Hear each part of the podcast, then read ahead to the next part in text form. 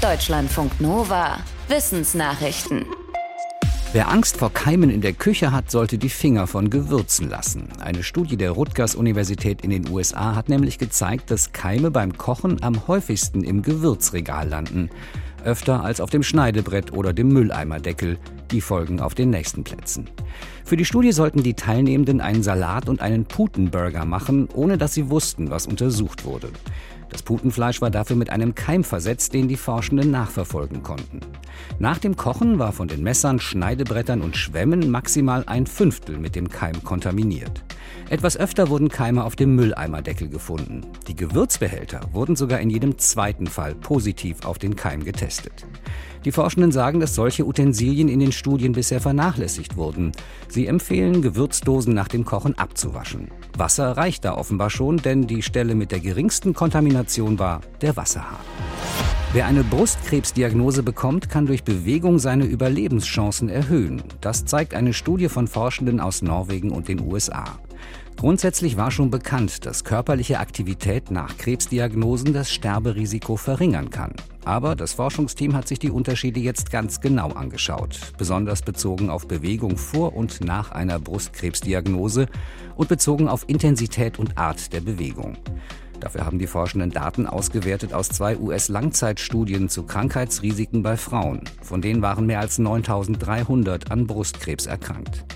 Es zeigte sich, je aktiver die Frauen nach ihrer Diagnose waren, desto günstiger verlief die Erkrankung auch nach ihrer Brustkrebstherapie.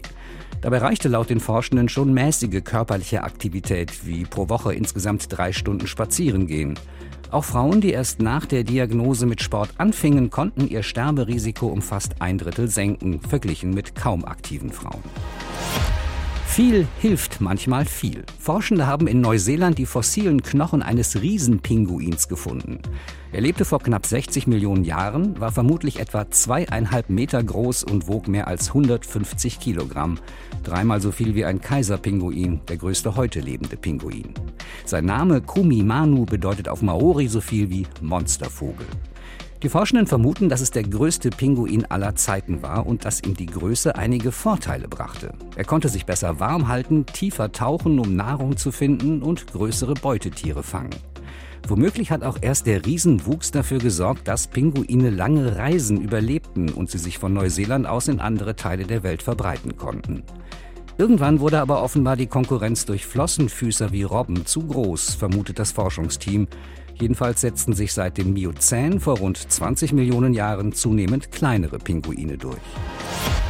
Ab Mitte 20 verliert unsere Haut zunehmend an Elastizität und Fülle und das führt zu Falten und Erschlaffung.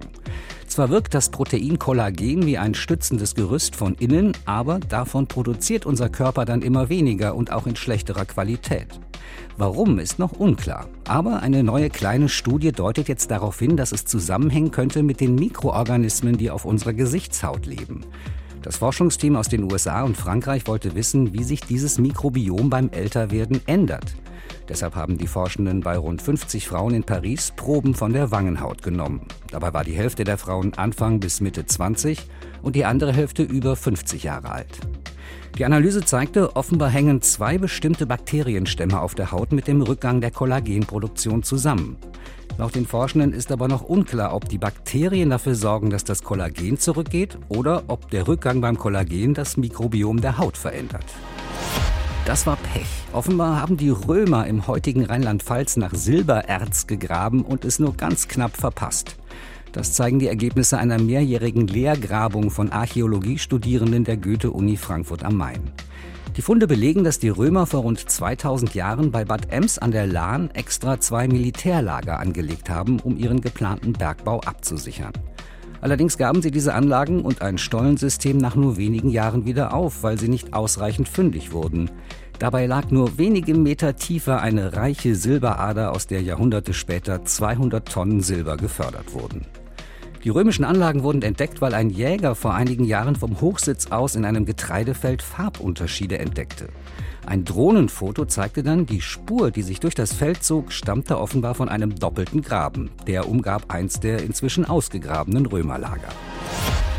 Selbst wenn es Leben auf dem Mars geben würde, unsere bisherigen Analyseinstrumente könnten das offenbar gar nicht erkennen. Zu diesem Schluss kommt ein internationales Forschungsteam. Die Forschenden berichten im Fachmagazin Nature Communications von einem Vergleich mit Proben aus der südamerikanischen Atacama-Wüste.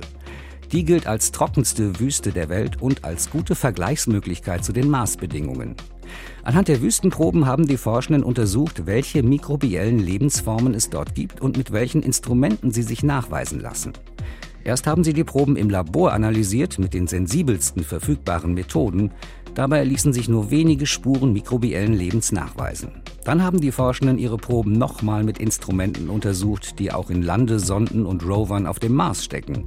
Dabei ließ sich mikrobielles Leben nur sehr schwer bis gar nicht nachweisen.